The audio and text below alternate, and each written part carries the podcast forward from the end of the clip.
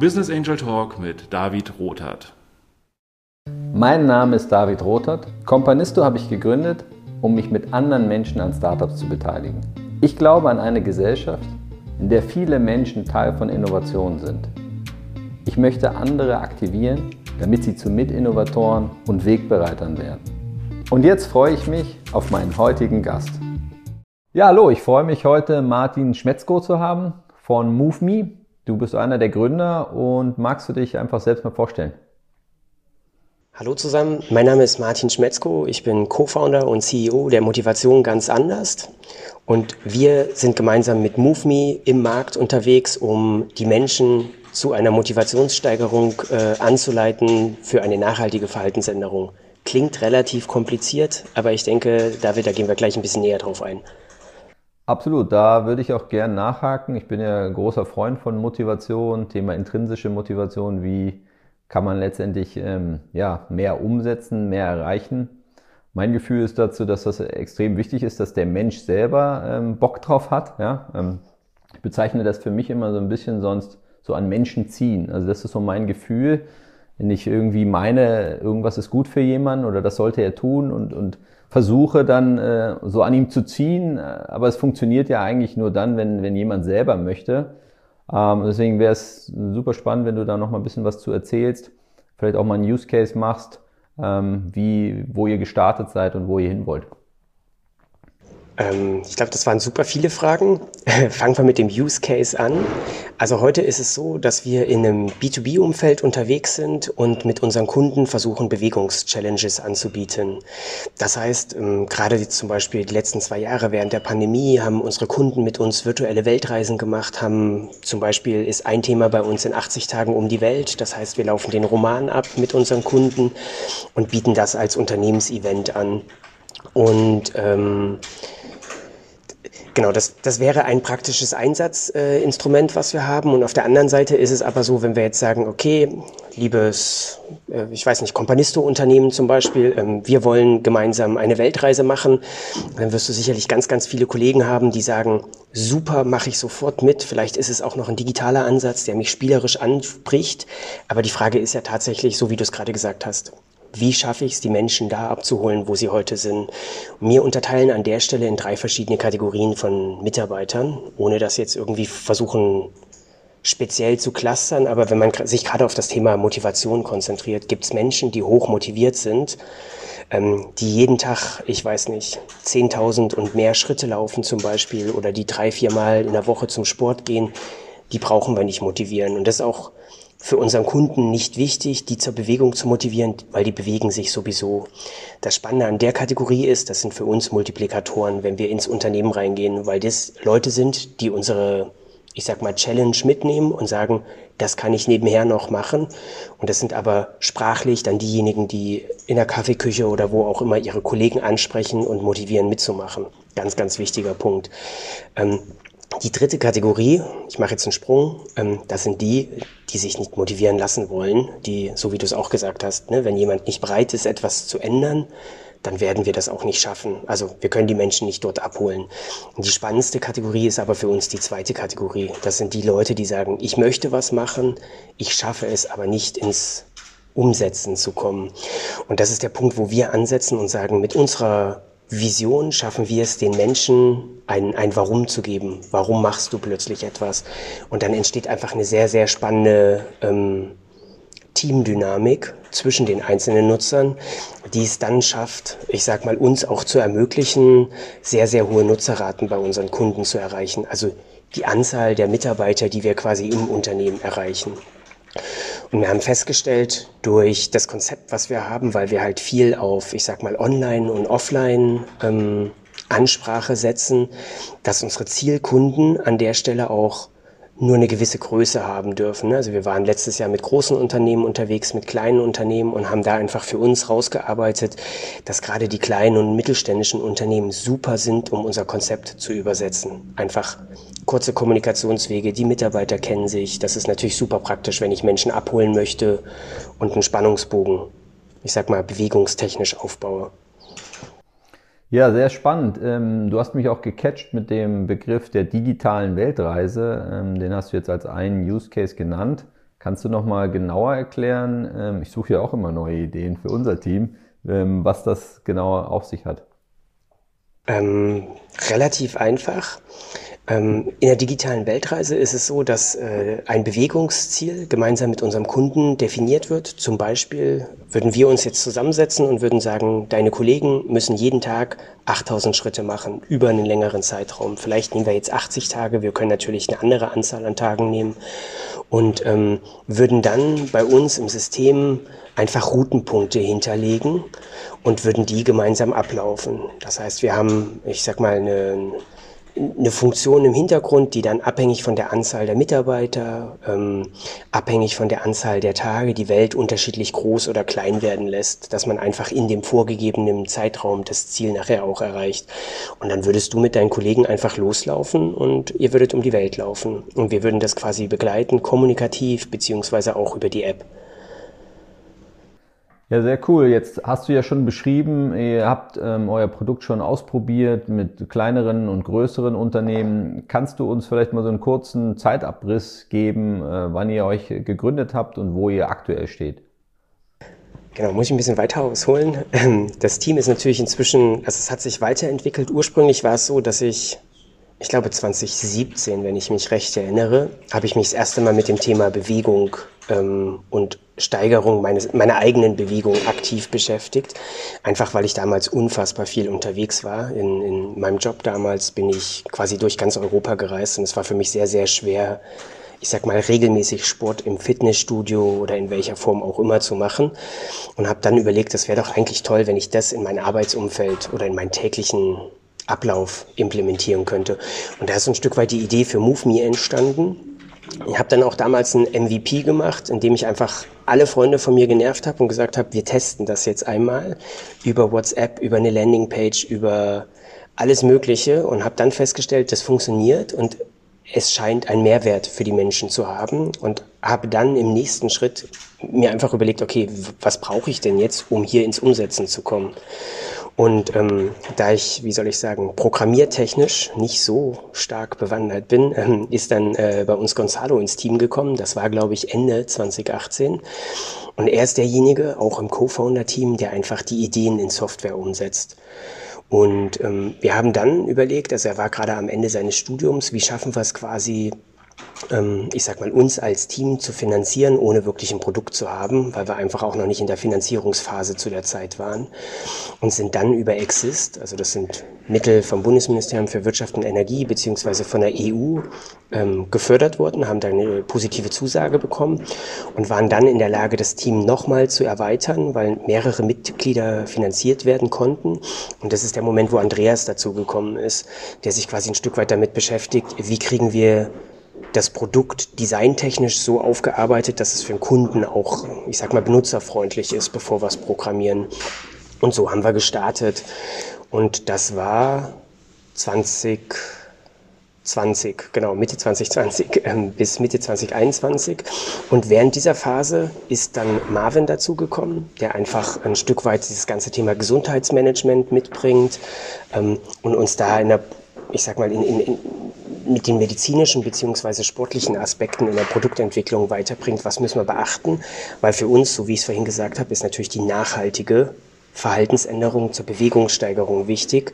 Das heißt, wir wollen nicht nur ein einmaliges Event, sondern idealerweise hat unser Nutzer nachher eine neue, ein neues Verhalten, was für ihn wie Zähneputzen ist und er hinterfragt das gar nicht mehr. Weil dann haben wir einen Mehrwert für unseren Kunden und das ist natürlich extrem wichtig. Und genau, damit haben wir angefangen und ähm, sind seit Anfang letzten Jahres aktiv im Markt, indem wir super viele Schleifen mit unseren Kunden, damals noch potenziellen Kunden gedreht haben. Und genau. Jetzt ist es ja so, du hast ähm, die Idee beschrieben, eigentlich aus einem äh, eigenen persönlichen Need. Ist ja auch ein äh, interessanter Case, dass man selber denkt, es wäre schön, wenn es sowas geben würde. Ähm, du hast das jetzt so beschrieben, dass du dann sehr schnell auch mit Freunden äh, eine Gruppe gegründet hast. Weil erstmal könntest du ja auch theoretisch in der Theorie das alleine machen. Ja? Jetzt könntest du auch alleine laufen äh, und Schritte zählen und mehr Bewegung machen. Warum hast du das dann sozusagen Freunde involviert? Also, wenn ich in meine Vergangenheit zurückgehe, dann habe ich damals, ich weiß nicht, Feldhockey sagt dir wahrscheinlich was, ne? Ähm, genau, ich bin ein Hockeyspieler gewesen und ähm, für mich ist das Thema Team immer super wichtig gewesen. Das heißt, es gab auch da ähm, Sachen, die ich gerne gemacht habe, gespielt, logisch. Es gab aber auch Sachen, die ich nicht so gerne gemacht habe. Regelmäßig laufen gehen, Kraftsport, ähm, alles, was ich quasi brauche, um gut spielen zu können. Und ähm, auch da habe ich mich häufig mit Freunden äh, zusammengeschlossen, um zu sagen, wie komme ich quasi in die Handlung. Und das ist einfach was, was mich immer wieder begleitet hat. Und ich habe festgestellt, es ist ja nicht nur bei mir so, dass ich Sachen nicht so gerne alleine mache, wie wenn ich es mit anderen zusammen mache, wenn ich es teilen kann. Ähm, dass einfach, als ich mit meinen äh, Freunden damals drüber gesprochen habe, ich auch festgestellt habe, viele von denen warten auf das Warum. Warum sollte ich anfangen? Und denen habe ich einfach das Warum geboten. Das war halt, wie soll ich sagen, Schicksal. Ja, ich meine, für mich auch absolut nachvollziehbar. Ich bin auch ein Mannschaftssportler und äh, dieses gegenseitige Pushen oder zu wissen, äh, der andere ist auch involviert, macht einen großen Unterschied. Jetzt hast du so ein Stichwort genannt, bei dem ich hellhörig geworden bin, nämlich Nachhaltigkeit. Also du hast, wenn ich dich richtig verstanden habe, beschrieben, dass es euch nicht nur darum geht, einmal ein Event zu kreieren, sondern nachhaltig eine Verhaltensänderung herbeizuführen. Das finde ich ein spannendes Thema. Ähm, ich hatte kürzlich mal was dazu gelesen, quasi Disziplin versus Gewohnheit. So in die Richtung habe ich dich auch ein bisschen geschafft, äh, verstanden, dass man sagt, man unterscheidet eigentlich in dem Moment, wo, wo man mit Disziplin, mit Willenskraft immer sich wieder zwingen und aufrachten muss, zu einer, zu einem anderen Zustand, wo Dinge zur Gewohnheit werden. Also man gar nicht mehr drüber nachdenkt, sie zu tun, wie das Zähneputzen. Ne? Es gibt wenig Menschen, außer jetzt vielleicht meine Tochter morgens, äh, die, für die ist das noch nicht so eine Gewohnheit. Die muss ich da öfter mal noch überzeugen, aber ich selber mache das durchaus sehr gewohnt. Ähm, vielleicht die Frage dazu, wie, wie siehst du das, dieses Thema Disziplin versus Gewohnheit und ja, wie, wie geht ihr daran, um die Nachhaltigkeit zu erreichen?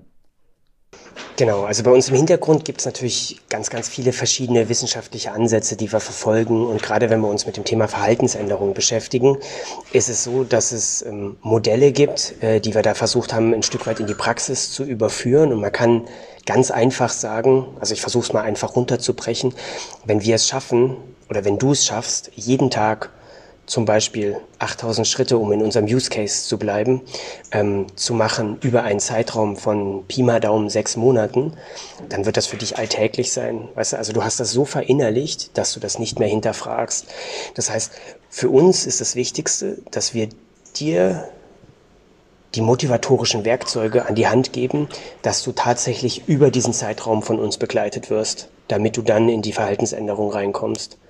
Und dann wirst du Momente haben, gerade am Anfang, wo du sagst, super, ein, ein, ein digitales Tool, ähm, finde ich super spannend. Dann irgendwann wirst du sagen, boah, keine Ahnung, heute regnet's, ähm, warum soll ich mich bewegen? Ähm, und äh, gerade, weißt du, um diese Downs geht's ja. Und diese Downs, glaube ich, kann man in der Gemeinschaft besser überwinden wie alleine. Weil, also, wir haben uns auch mit verschiedenen Leistungssportlern unterhalten also Ultramarathonläufer zum Beispiel, die auch 200 Kilometer am Tag laufen und auch die stehen morgens auf und fragen sich, muss ich das heute wirklich machen? Aber gerade darum geht's ja, das in dem Moment zu machen. Weißt du, aus diesem Loch rauszukommen oder gar nicht erst reinzufallen und einfach weiterzumachen. Gibt es denn in, für diese Downs, wie du das nennst, ähm, habt ihr da bestimmte Erfahrungswerte oder wie funktioniert das dann genau ähm, in dieser Teampsychologie, nenne ich das mal? Dass dann quasi, ähm, ja, dass man dann trotzdem äh, in, zum Handeln kommt. Ich habe die Frage nicht ganz verstanden. Ja, okay. Also mein, meine Frage ist, du hast ja diesen Punkt des, der, der Downs beschrieben und gesagt, es gibt immer diese Momente, äh, wo man dann alleine vielleicht äh, sich schwer tut, aber in so einem Teamgefüge ähm, das sich doch aufraffen kann und dass euer Ziel eben diese nachhaltige ähm, ja, Bewegung ist. Deswegen war die Frage, ob es ob ihr identifizieren könnt, wenn ein Nutzer ein Down hat, in sich so einem Moment äh, befindet, ob es sozusagen spezielle Re Reaktionen von euch dann darauf gibt, äh, damit der, damit ein Impuls gesendet wird, ähm, oder wie das genau funktioniert. Genau, also dadurch, dass wir im B2B-Umfeld sind, ist für uns das Thema Datenschutz extrem wichtig. Das heißt, alle Daten, die wir haben, sind komplett anonymisiert. Und es ist in dem Zusammenhang natürlich schwer möglich, auf den einzelnen Nutzer einzugehen. Das heißt, wir müssen uns im Gesamtkontext überlegen, wie schaffen wir es, weil gerade auch, weil wir sagen, weißt du, wir konzentrieren uns ja auf die vorhin beschriebene zweite Kategorie an Mitarbeitern. Und gerade wenn ich mir die angucke, haben die ja bestimmte, wie soll ich sagen, Phasen oder auch Eigenschaften, ähm, auf die ich mich dann in meinem Konzept konzentrieren muss, um zu sagen, ich weiß, dass es Downs gibt, ganz normal, und ähm, was kann ich quasi in, in, in, in, in unseren Service reinpacken, um quasi da einen positiven, eine positive Gegenwirkung zu setzen. Ne, sei es vielleicht eine Push-Notification, die dir sagt, du hast heute, ich bleibe jetzt wieder in unserem Use Case, schon 7000 Schritte gemacht, dir fehlen noch 1000, komm, wir packen es nochmal. Ähm, oder Mitarbeiter, die in der Kaffeeküche sagen, ich war heute Morgen schon mit dem Hund spazieren, ich habe schon 5000 Schritte. Also ganz verschiedene Sachen wirken da nachher. Ja, also ich äh, habe gerade so gedacht, als du so gesprochen hast, dass es ja wirklich ein herrliches Arbeitsumfeld ist, wenn man sich mit so viel positiven, energetischen äh, Motivationsgedanken beschäftigt und das zu seinem Beruf gemacht hat. Also sehr spannend. Du sprichst ja auch viel von Verhaltensforschung, also ähm, da lest ihr euch bestimmt ein. Du hast jetzt erklärt, wo, wo ihr euch jetzt befindet, ähm, ein bisschen den Weg dahin. Vielleicht können wir auch einmal ähm, zusammen sozusagen den, den ähm, Blick über den Tellerrand hinausgehen. Ähm, wo stellst du dir denn hin, wo ihr mit MoveMe hinsteuern wollt? Also was ist so, Stichwort ist äh, die, die Frage nach der Vision. Genau, also wir sind ja heute unterwegs ich sag mal, als B2B-Anbieter oder eigentlich ein B2B2C-Anbieter, weil wir ja die Nutzer am Ende, also die Mitarbeiter der, der Unternehmen oder unserer Kunden ansprechen und auch sehr stark, ich sag mal, im BGF, also betriebliche Gesundheitsförderung ähm, oder mit Fokus auf, auf das BGF, was ich mir super vorstellen könnte. Und ich glaube, das ist auch der Punkt, wo wir in Zukunft Mehrwert leisten könnten, weil wenn man sich die Megatrends anguckt, ist natürlich Gesundheit ein ganz, ganz wichtiger Punkt. Aber es wird in Zukunft auch so sein, dass man, glaube ich, weniger auf einzelne Maßnahmen abzielt als auf eine Verhaltensänderung. Das heißt, eine Maßnahme, die tatsächlich auch nachhaltig einen Mehrwert schafft. Und in dem Zusammenhang könnte ich mir vorstellen, mit MoveMe eine digitale Motivationsplattform aufzubauen, die es ermöglicht, Nutzern, egal zu was sie motiviert werden wollen, aber Nutzer zu motivieren, eine Verhaltensänderung für sich quasi anzueignen. Ähm, das kann heute Bewegung sein, das kann morgen Meditation sein oder ein Buch lesen oder also gibt es ganz, ganz viele Use Cases, die man drumherum bauen kann. Man kann sich das auch super in einem Arbeitsumfeld vorstellen. Ne? Also vielleicht Menschen, die, die, die stark in der Produktion belastet sind, die nur bestimmte Bewegungsabläufe machen dürfen, könnte man auch über unser Ansatz helfen, ähm, ich sag mal, ihre Verhaltensmuster ein Stück weit neu oder zu überschreiben klingt zu krass, aber denen zu helfen, die ideale Belastung quasi ähm, umzusetzen. Ja, ich finde das sehr spannend. Also ich kann damit auch ähm, viel anfangen. Also ich habe dich jetzt so verstanden, dass du im Prinzip sagst, naja, wenn ihr, und da seid ihr dran, ähm, systematisch lernt, wie man ähm, dem Einzelnen helfen kann, eine Verhaltensänderung nachhaltig umzusetzen, ja, in einem Teamgefüge, und das macht ihr jetzt in einem speziellen Segment, beispielsweise der Bewegung, dann äh, ist das aber natürlich ein, ein Learning, was ihr auch übertragen könnt auf andere Bereiche und sagen könnt, in ganz anderen Bereichen, sei es äh, die der Psychologie, also psychologische Verhaltensänderungen ähm, oder andere Themen, Ernährung, was auch immer. Da kann man ja, ne, geht einem sehr viel schnell durch den Kopf, ähm, was man da anpacken kann. Ähm, ich würde nochmal auf ein Thema gern zurückkommen, und zwar ähm, sozusagen zu dir als Person. Du hast äh, beschrieben, wie, wie es zu der Gründung kam, wie es zu der Idee kommt. Jetzt muss man ja sagen, dass es immer noch so ist, dass äh, Menschen, die ein Unternehmen gründen, ja die absolute Ausnahme darstellen und nicht die Regel. Ähm, deswegen würde mich interessieren, kannst du das nachvollziehen, wie du zu so einer Gründung gekommen bist? Also gab es Vorbilder? Hast du schon früh gedacht, ich gründe? Ähm, oder war das eigentlich äh, gar nicht so absehbar und du hattest einen ganz anderen äh, Berufswunsch als Kind oder Student? Ähm, spannende Frage. Ich glaube, das war nicht ganz absehbar, ähm, die Richtung, die sich äh, oder in die ich mich entwickelt habe. Man muss dazu sagen, ich bin, ich glaube, 2011 nach Stuttgart gekommen, habe hier angefangen zu arbeiten und war ein Jahr tatsächlich fest angestellt.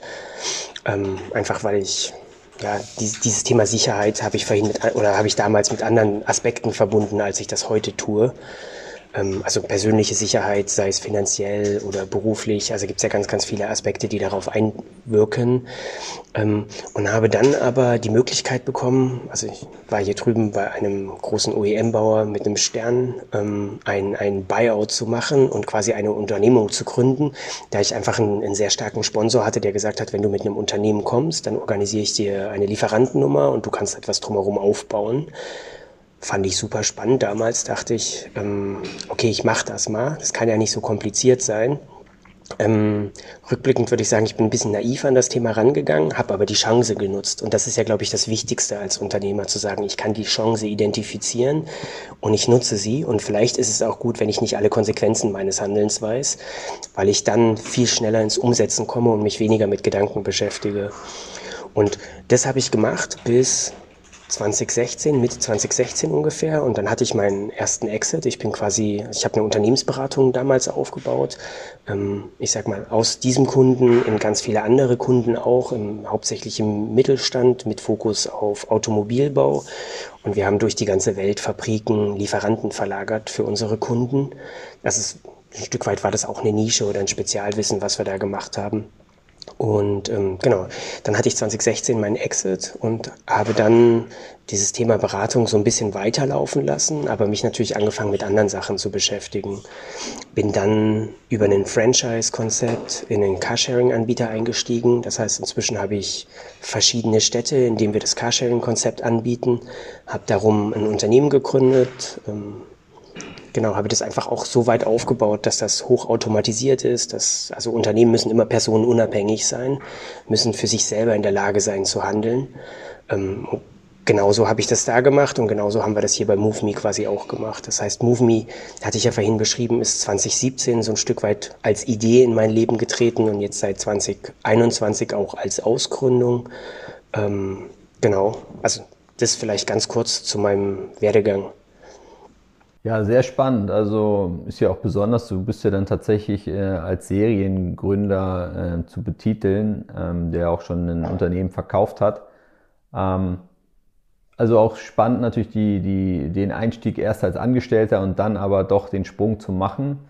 Äh, Gibt ganz viele Fragen zu, die wahrscheinlich auch den, den Rahmen sprengen würden im Hinblick auf die ganzen Erfahrungen, die du gesammelt hast. Äh, es sind ja auch durchaus komplexe Geschäftsmodelle, die du beschreibst in sehr unterschiedlichen Regionen, Spezialwissen. Ähm, zwei Themen finde ich spannend. Ich fange fang erstmal mit dem, mit dem ersten an, nämlich der Frage, du hast gesagt, für dich ist es wichtig, das ähm, Unternehmen quasi personenunabhängig aufzubauen.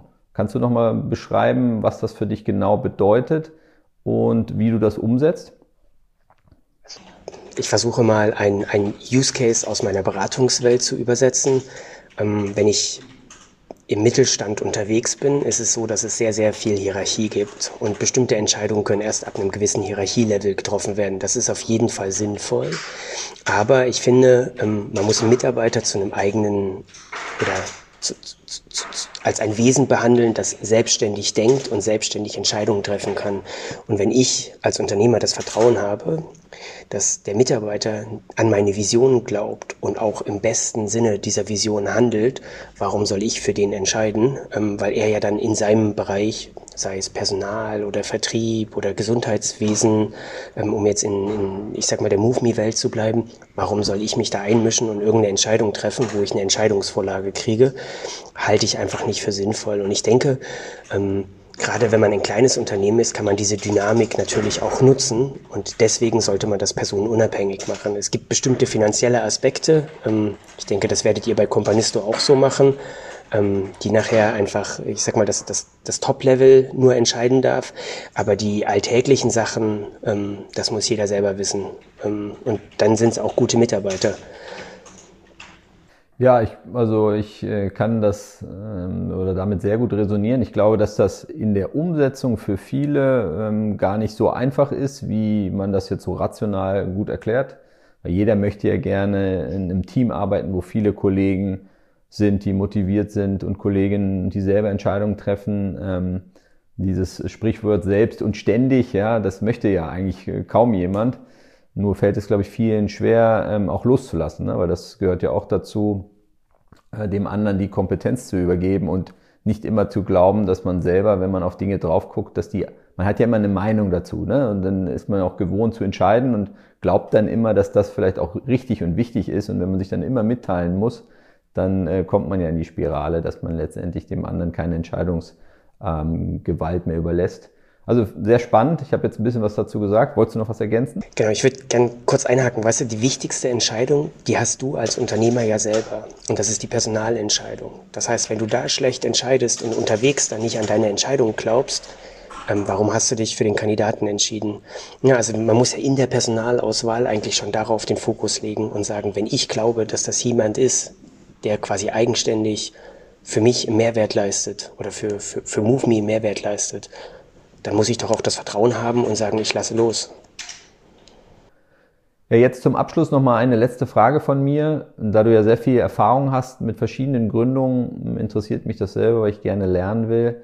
Was machst du denn heute konkret als Gründer anders als äh, der Martin, der seine erste Company gegründet und geführt hat? Also ich habe natürlich heute viel, viel mehr Know-how, was das Thema Unternehmensführung angeht. Ne, wenn ich an meine allererste Unternehmung denke, dann war ich sehr stark mit mir selber beschäftigt im Sinne von, was genau muss ich machen, um eine Firma zu gründen, die aufzubauen, Strukturen zu schaffen. Ähm, Heute habe ich mein Netzwerk, ähm, was mir hilft quasi, wenn ich sage, ich äh, starte ein neues Projekt. Ich habe aber auch super viel Erfahrung im Bereich von, worauf muss ich einen Gesellschaftervertrag achten, worauf muss ich, ähm, ich sag mal, bei der Kapitalbeschaffung achten. Also einfach ganz, ganz viele Sachen, die ich einfach nur noch aufrufen muss.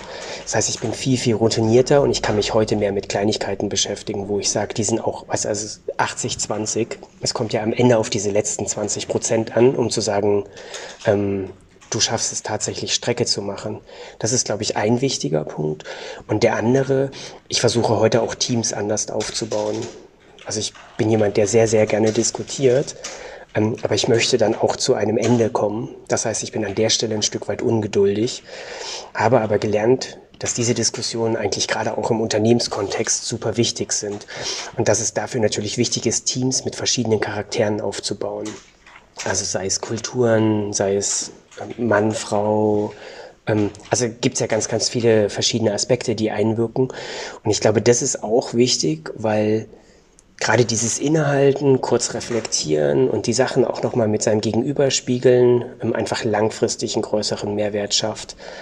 Und ähm, genau, also von daher sind äh, die, die, die Kompetenzen heute auch ganz anders verteilt. Ich versuche, so wie ich es dir vorhin beschrieben habe, ich versuche auch nicht mehr, mich auf alles zu konzentrieren, sondern zu sagen, ich weiß, was meine Schwächen sind. Und ähm, um meine Schwächen muss sich dann jemand anders kümmern, ähm, weil keiner kann alles. Das ist total menschlich. Absolut. Also das, äh, sich auch selbst und anderen einzugestehen, ähm, ist, glaube ich, ein echt wichtiger Schritt. Ähm, ja, vielen Dank, Martin, für deine Offenheit. Äh, wir freuen uns, dass wir jetzt gemeinsam den Weg gehen uns gegenseitig motivieren ähm, und ähm, ja, das auch nachhaltig tun. Ja, vielen Dank für deine Zeit und ähm, viel Erfolg auf dem gemeinsamen Weg. David, vielen Dank. Euch auch alles Gute.